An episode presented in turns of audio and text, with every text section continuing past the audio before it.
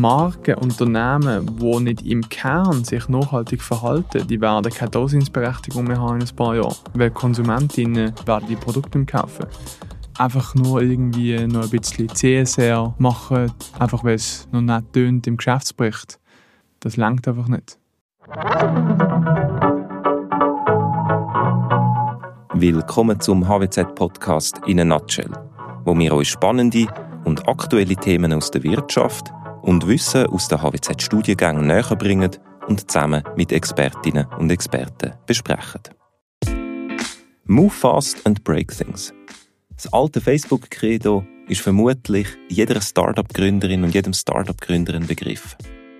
Was ist aber, wenn man selber, die Mitarbeiter oder die Kunden, die Gesellschaft nicht nur ökonomisch nachhaltig wirtschaften will, sondern auch sozial und ökologisch? Im heutigen Podcast rede ich mit dem Tobias Gunzenhauser, Co-Founder und CEO von Yamo, über den Spagat, wo Startups machen müssen, wenn sie auf der einen Seite die finanziellen Erwartungen von Investoren erfüllen wollen und gleichzeitig eben auch die gesellschaftliche Verantwortung übernehmen und nachhaltig wirtschaften wollen. Muss ich das ausschliessen oder gibt es mögliche Wege? Das werde ich in dieser Folge herausfinden und es freut mich, dass du reinlässt. Möglichst gut, möglichst schnell, möglichst günstig. Ein Startup aufbauen ist, auch wenn man die Punkte alle erfüllt, immer noch sehr schwierig. Was, und das kann man glaube sagen, zum Glück immer mehr in der Gesellschaft ankommen ist, ist die Erwartung, dass ein Unternehmen eben nicht nur wirtschaftlich, sondern auch sozial und vor allem eben auch ökologisch verantwortungsvoll handelt. Nicht ganz einfach, wenn man noch ganz am Anfang steht mit seinem Startup und vielleicht noch nicht die ganz grossen finanziellen Mittel hat, um gerade allen Ansprüchen gerecht zu werden. Man muss ja nebst der Produktentwicklung auch die Finanzierung sichern, äh, Mitarbeiter einstellen, Partner finden und ganze Netzwerke aufbauen. Man kann sagen, dass wahrscheinlich fast alle Tätigkeiten von einem Startup am Anfang am Ziel untergeordnet sind, möglichst schnell ein marktfähiges Produkt zu entwickeln und zu vertreiben. Der Gedanke an die gesellschaftliche Verantwortung hat in der Gründungsphase in vielen Fällen noch keine oder sehr wenig Priorität. Das zumindest ist aus einer aktuellen Forschungsarbeit bei uns an der HWZ herausgekommen und auf die gehe ich später noch genauer darauf ein. Bei der gesellschaftlichen Verantwortung von Unternehmen reden wir übrigens im Fachjargon auch von Corporate Social Responsibility, kurz CSR. Und über CSR und das Unternehmen Yamo rede ich jetzt mit dem Tobias Gunzenhauser. Tobias, es freut mich mega, dass du dir Zeit genommen hast und heute unser Gast bist. Herzlich willkommen bei uns im Studio. Merci mal, danke für die Einladung, Dario. Kannst du kurz erzählen, was Yamo ist, für die Hörerinnen und Hörer, die das noch nicht wissen, die ihn noch nicht kennen? Sehr gern. Ähm, YAMO, also Y-A-M-O, ist die nächste Generation von Kinderlebensmitteln. Wir haben angefangen mit dem ersten frischen Babybrei in ganz Europa, wo mehrere Monate haltbar ist und trotzdem in jedem Moment so frisch ist wie selber gemacht. Äh, das ist möglich gemacht worden durch eine ganz innovative Technologie, die wir als erste genutzt haben in Europa in diesem Bereich. Ähm, und mittlerweile haben wir ein Angebot von fast 30 Produkten für ganz kleine Kinder ab 5, 6 Monaten, für mhm. Kinder ab eineinhalb Jahren, für Kinder ab drei Jahren. Wir haben das erste Hafermilch-basierte Joghurt in ganz Europa für Kinder lanciert. Also mhm. ein Joghurt, das komplett aus Pflanzen besteht, trotzdem mega fein ist oder ich würde sagen, das feinste Joghurt ist, kein zusätzlichen Zucker hat, bio ist und äh, eine sehr gute Lebensmittel äh, Nährwert äh, aufweist. Und das ist natürlich etwas, wo ich glaube, ganz zentral ist heutzutage. Viele Eltern ernähren sich selber schon bewusster. Wenn sie dann aber im Laden vor dem Regal stehen, sagen sie, oh, was mache ich jetzt für meine Kinder? Das sieht ja alles noch gleich aus, wie als ich Kind war. Ja. Und darum gibt es ja und wir wollen das anders machen. Ihr habt ja auch so ein Abo-Modell, oder, glaube Ja. Ähm, kannst du ein bisschen vielleicht noch über euer Businessmodell erzählen? Aber ihr seid auch in Läden Richtig, also wir sind, ähm, für uns ist ganz wichtig, wir sind Omnichannel, also das mhm. bedeutet, mhm. wir sind dort, wo unsere Kundinnen sind. Ähm, wir glauben ganz fest, und das ist ja das, was unsere äh, Befragungen ergeben haben, Eltern möchten Produkte dort finden, wo sie selber sind. Das heißt, sei es entweder am Sonntagnachmittag daheim auf dem Kanapee und online bestellen oder am Dienstag, wenn ich sowieso gehe einkaufen, nehme ich es noch mit oder wo auch immer. Ähm, darum, wir verkaufen sowohl online wie auch offline. Äh, online ganz simpel in einem komplett flexiblen Abo. Wir sagen immer, das Abo muss so flexibel sein, wie dein Leben ist. Mhm. Ähm, das heißt, du bestellst das, du kannst das alles selber zusammenstellen. Das ist recht cool, weil du gibst uns einfach ein paar Daten, sagst, was hat dein Kind für Allergien und so weiter und dann sagen wir, das wären die Produkte, die am besten sind für dein Kind. Über Zeit kann sich natürlich das verändern, weil das Kind wächst ja, oder? Ähm, das kannst du jederzeit pausieren, abbestellen, also einfach total flexibel. Und da haben wir mehrere tausend Leute, die halt einfach quer äh, im Dachraum so ihr Abo, ihre Box jede Woche, alle zwei Wochen, alle, alle Monat bekommen. Äh, mit dem sind sie happy, Kinder sind happy, gutes Essen, es hat immer noch eine Überraschung in der Box drin, also so ein bisschen äh, äh, spielerisch das Ganze auch. Und das Zweite ist natürlich ganz zentral, wir sind bei ganz grossen Retailer, ähm, sowohl in der Schweiz wie aber auch in Deutschland, in Österreich, in Spanien, in Belgien, in Frankreich und in Portugal. Ähm, wow. Ja. Gut, Ihr habt ja schon einige Preise gewonnen und ihr seid, wie wir jetzt gerade gehört haben, auch in vielen Ländern schon vertreten mit, euren, äh, mit eurem Produkt. Mhm. Ihr habt also die Idee gehabt, Babynahrung äh, zuckerfrei, regionale Zutaten, kein Konservierungsstoff, ähm, eure Produkte so herzustellen. Mhm. Ich würde jetzt sagen, also logisch, euer Unternehmen hat noch auch andere sehr erfolgreiche Seiten, bin ich sicher. Ähm, ich würde aber behaupten, dass so die aktive Integrierung oder Implementierung von so CSR-Aspekt, also ja. Nachhaltigkeitsaspekt, in euer Produkt einen direkten Einfluss hat auf euren Erfolg. Wie siehst du das? Also, habt ihr euch von Anfang an schon diese Themen angenommen, gesagt, wir das Produkt dem ausrichten oder was war da eure Überlegung? Ähm, ja, also es ist so gewesen, als wir gegründet haben, der Jose Luca und ich, haben wir gesagt, wir haben jetzt eine großartige Chance, um alles, was besteht, neu zu denken. Mhm. Wir müssen nichts so machen, wie vorher das gemacht worden ist. Äh, in gewissen Fällen haben wir vielleicht dann Sachen zu anders gedacht, wo man, wo man nicht hätte anders denken mhm. Ich sage jetzt mal so, Logistik funktioniert immer gleich. Du kannst nicht ja. einfach plötzlich etwas ganz Neues erfinden. Ähm, aber jetzt gerade beim Thema Nachhaltigkeit, beim Thema, ähm, wir haben intern, sagen wir immer, for people and planet, oder? Es muss bestmöglich sein für den Mensch, der unser Lebensmittel genießen und es muss bestmöglich sein für den Planet, wo wir die Ressourcen haben oder auf dem Planet, wo wir uns bewegen, so dass es der Planet möglichst noch für ein paar Generationen gibt. Ähm, weil was wir sicher ausgeschlossen haben von Tag 1 an, ist, dass wir Sachen machen, wo wir schon eigentlich mit einem schlechten Gewissen das Unternehmen starten. Weil mhm. für das muss ich sagen, oder? Für das habe ich nicht wollen, unternehmerisch tätig mhm. sein, für noch hat etwas machen, wo einfach ich nicht daran glaube. Sondern ich, wir haben die Chance gehabt, um auf der absolut grünen Wiese neu denken und das haben wir dann dürfen nutzen. Das ist natürlich nicht immer einfach gewesen, weil es hat viele Sachen gegeben, die sind, wie sagen, off the beaten äh, Path gewesen, wo, wo niemand gewusst hat, wie man es machen muss. Und dann sind wir halt auch mal auf die Schnauze gefallen, weil wir haben müssen herausfinden, wie es geht. Klar, ich glaube, das ist liegt in der Natur vom, ja. vom, vom Gründer, vom Startup. Du hast Anfang erwähnt, ich würde diesbezüglich gerne ähm, ein bisschen zurückschauen mit dir ähm, in Bezug auf eine Forschungsarbeit, wo der Professor Matthias Nast und Dr. Christian Winiker von der HWZ ähm, gemacht haben. Sie haben sich mit dem Thema CSR und CSR-Kommunikation bei Startups ähm, befasst. Ihr habt an dieser Forschungsarbeit auch mitgemacht mit Yamo. Das ist, glaube ich, 2018 gewesen. Jetzt sind Forschungsergebnisse herausgekommen und es hat sich gezeigt, dass am Anfang natürlich vor allem Investoren, also Venture Capitalists oder Business Angels, mal ganz grundsätzlich eine sehr wichtige Rolle haben. Es überleben wenig Startups und Investoren gehen mit ihrem Investment ein höchstes Risiko ein. Gerade deshalb werden auch hohe Renditen erwartet. CSR im Allgemeinen, und das ist herausgekommen bei den Ergebnissen, verbindet sie mit Kosten, die die Überlebenschance und den Gewinn auf kurze Sicht verkleinern. Das ganze Engagement in der Nachhaltigkeit und Kommunikation dazu ist natürlich nicht etwas, was sich von heute auf morgen in mehr Umsatz äh, zum Beispiel messen lässt. Bis ein Unternehmen also davon profitiert, dass sie verantwortlich handelt, braucht es Zeit und es braucht auch einige richtige Schritte und dann muss man das auch noch durch einige gute Kommunikationsmaßnahmen nach außen tragen. Meine Frage an dich, Tobias. Schnelle Renditen werden erwartet. Ähm, das Thema CSR hat sich gezeigt in den Ergebnissen, dass das oftmals ein bisschen vergessen geht oder es hat keine Priorität bei den Investoren. Was war so eure Erfahrung am Anfang, als ihr bei den Pitches sind? Haben ihr das Thema irgendwie schon aufgenommen? Was war so das Feedback auf das? Ähm, ja, sehr wichtiger Aspekt. Also wir haben das immer schon als Teil von auch dem gehabt, was wir den Investoren gesagt haben, was wir machen wollen. Mhm.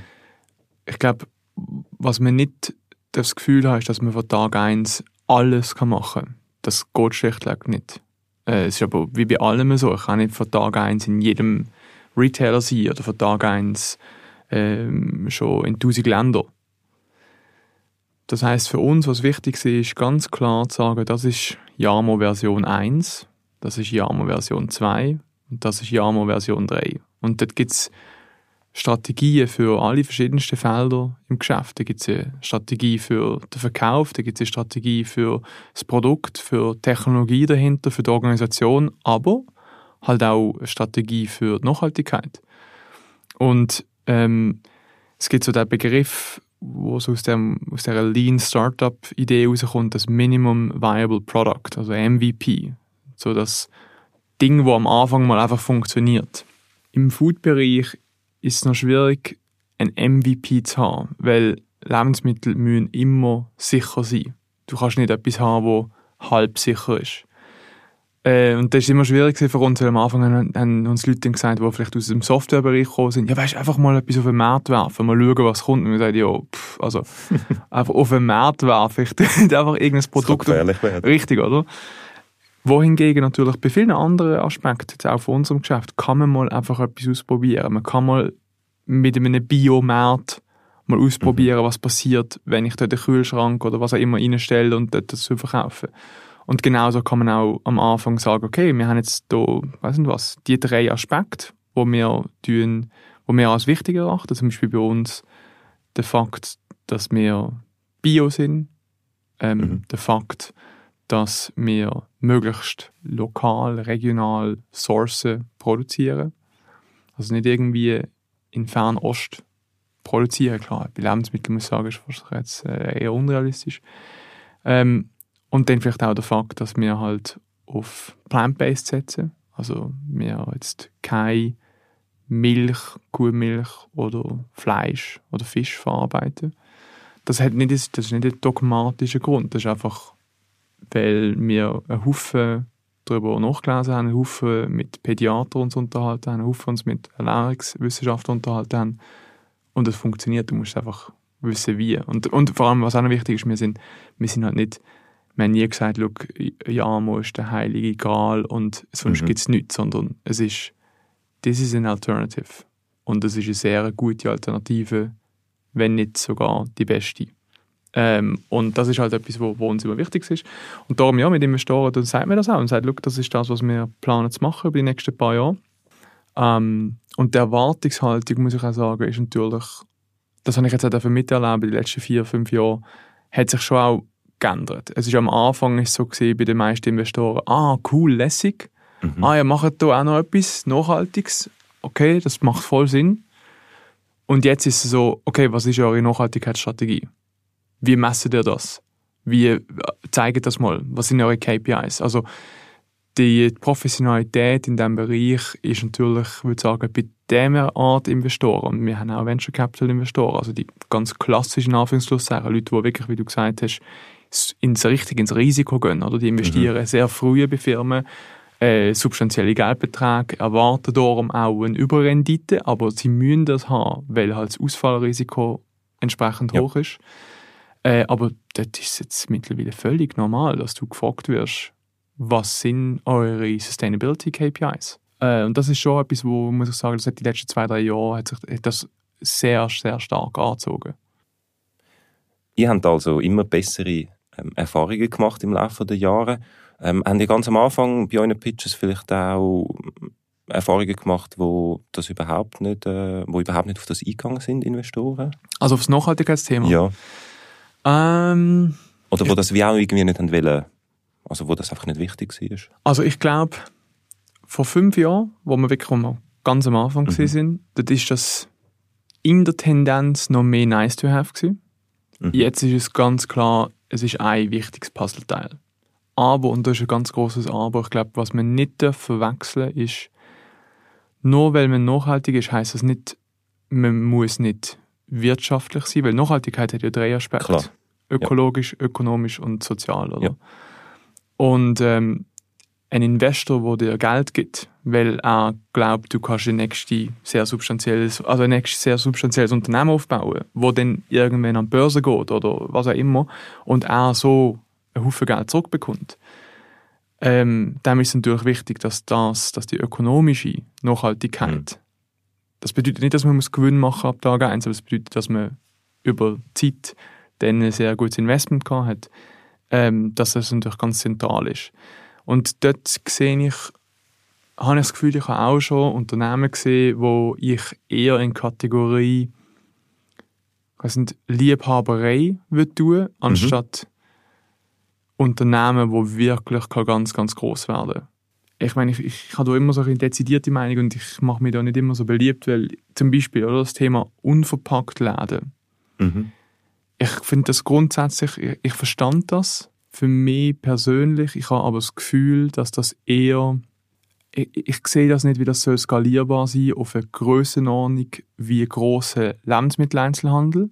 Und darum sehe ich nicht, wie das soll ein Investment sein für Venture-Investoren. Das heißt nicht, dass es das nicht soll geben. Also bitte nicht falsch verstehen. Ich glaube einfach, es ist etwas anderes wie das, was wir vor ein paar Jahren halt mit Investoren darüber geredet haben. Weil wir haben darüber geredet, wir bauen eine grosse Firma auf, die kann Skalieren. hunderttausende Millionen von Ja. Kunden in ganz Europa glücklich machen mit den besten Kinderlebensmitteln. Oder? Und wirklich kann etwas aufbauen, wo in 20 Jahren die Leute nicht mehr von Kellogg's und Fruchtzwergen reden, sondern von Yamo. Also, das Mhm. Mhm. klingt vielleicht ein bisschen grössenwahnsinnig, aber, oder? Und das ist etwas, wo ich glaube, wir sind nie zu Investoren gegangen und haben ihnen erzählt, von wie wir die Welt retten und alles. Wir haben einfach gesagt, schaut, das ist das, was wir machen wollen. Und, by the way, wir machen das, das und das und das und das ist darum, darum, darum besser. Also zum Beispiel unsere Technologie, die wir nutzen, die Hochdruckpasteurisation für unsere frische Babybrei, der ist einfach nachweislich, das ist, also, das ist einfach ähm, wissenschaftlich äh, relativ simpel belegbar, substanziell weniger CO2 emittiert am Schluss, wie das, was sonst in der Babynahrung passiert, mit Hitzesterilisation, wo man halt mit äh, Autoklaven schafft und wahnsinnig viel Energie braucht, um die Produkte steril zu machen. Also wir haben nie etwas angepriesen, etwas verkauft, wo ins Land von Träumerei, Liebhaberei gegangen ist. Und ich glaube, das ist eine ganz wichtige, eine wichtige Unterscheidung dort. Oder? Mhm. Äh, ich bin zum Beispiel ich bin mega Fan von Höhle der Löwen. Mhm. Jetzt mittlerweile muss ich sagen, nicht mehr so sehr das deutsche Format, sondern mehr das Schweizer Format. Das deutsche Format ist mir jetzt langsam ist mir echt ist mir too showy geworden. Ja. Ich finde das Schweizer Format, ich weiß nicht, ich mag es sehr, ich finde es cool. Aber auch dort hat es teilweise Firmen drin, wo ich denke, mega cool, aber wie, wie, wieso sollte man dort jetzt Risikokapital investieren? Die Firma sollte es geben, aber ich glaube nicht, dass es das nächste Tesla wird. Also es ist ein bisschen Ja. übertrieben gesagt, aber so, oder? Und das ist, ähm, das ist glaube ich, etwas, wo man einfach auch muss sich entscheiden, wenn man, wenn man gründet und sagt, was, was möchte ich? Und auch ehrlich sein zu sich. Du machst gerade eine gute Überleitung glaub, ich, zu der, zum nächsten Teil. Ähm, und zwar also Ehrlichkeit und Authentizität. Ähm, so ein bisschen, wenn man über die eigenen CSR-Aktivitäten berichten oder kommunizieren über die. Ich habe da einen spannenden Tag äh, gesehen vom Nikin-Gründer Nicolas Henny. Er hat etwas Interessantes gesagt ähm, und er hat uns dann auch den entsprechenden LinkedIn-Post dazu gezeigt an diesem Tag. Ihm ist aufgefallen, dass oftmals wird ja, wenn man so äh, Nachhaltigkeitsaktivitäten hat und nachher über das berichtet, mit dem oft Greenwashing vorgeworfen. Mhm. Ähm, er hat da die Erfahrung gemacht, dass er im Grunde genommen probiert mega viel und dann wird von gewissen Leuten der eine Punkt rausgepickt, Ja. der nicht gut ist und nachher wird eigentlich das ganze System in Frage gestellt. Ja. Greenwashing ist schnell auch eine Falle, wo man reintreten kann. Ja. Kannst du irgendwie sagen, wie dass ihr die Gefahr umgeht? Ähm, habt ihr da, oder also anders gefragt, wie schafft man es, dass eben die CSR-Aspekt und Kommunikation dazu nicht als einfach Marketing und Promotion wahrgenommen wird? Ich glaube, das zweitletzte Wort, das du gesagt hast, ist ganz wichtig, wahrgenommen wird. Ähm, also Greenwashing, so wie ich das für mich in meinem Vokabular abgespeichert habe, ist, wenn du das so tust, als wärst du besser, wie du bist und du dir einfach einen grünen Anstrich geben und mhm. du tust eigentlich, es ist nicht ehrlich, es ist nicht authentisch, du meinst es nicht so, es ist nicht genuin, willst du etwas besser machen. Ich glaube, die meisten Unternehmen, Startups, wo wie wir einen Kern haben, wo man möchte etwas besser machen für Mensch und Planet, die meinen das wirklich so, weil das sind Leute, Männer, Frauen, junge Leute, die etwas starten, die wirklich etwas anders machen wollen. Weil sie die Schnauze voll haben von dem, was vor ist und weil sie glauben, sie können das. So, so mhm. verrückt, wie sie sind. Und was äh, der Nikolaus was er erfahren hat oder was er da glaub, geschildert hat, ich kann das absolut unterschreiben, weil das Ding ist das, soziale Medien sind grosso modo sind die Leute anonym mhm. und ich würde behaupten, die Leute, die dann eben relativ laut sind dort, sind in der generellen Gesellschaft in der absoluten Minderheit und das ist ihr Feld, um sich profilieren bei gewissen Sachen und dann picken sich etwas raus und ja, um Gottes Namen, dann ist man halt einfach nicht perfekt, aber hey, erstens mal, at least I tried und zweitens, es ist immer noch besser wie nichts. Mhm. Im Grunde geht es um Authentizität und Ehrlichkeit und dann ja. kann man eigentlich die Falle von, dass man nicht in das Greenwashing äh, reinkommt, ähm, kann man das eigentlich gut umschiffen. Ihr habt natürlich auch super Produkt äh, diesbezüglich, oder? Ja. Ähm, es ist im Grunde genommen ja, es hat ganz viele Aspekte von Nachhaltigkeit und CSR schon drin. Mhm. Tobias, vielen Dank fürs Gespräch. Ähm, weiterhin alles Gute und viel Erfolg mit Yamo. Dankeschön, merci für die Einladung. Das war der Podcast zum Thema Nachhaltigkeit und CSR-Kommunikation bei Startups mit dem Tobias Gunzenhauser, Co-Founder und CEO von Yamo. Wenn ihr mehr über Yamo erfahren wollt, dann könnt ihr das online auf yamo.bio.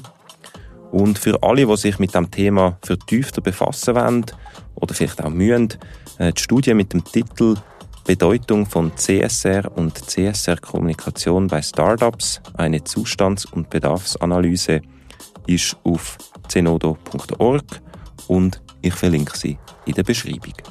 Vielen Dank fürs Zuhören und bis zum nächsten Mal.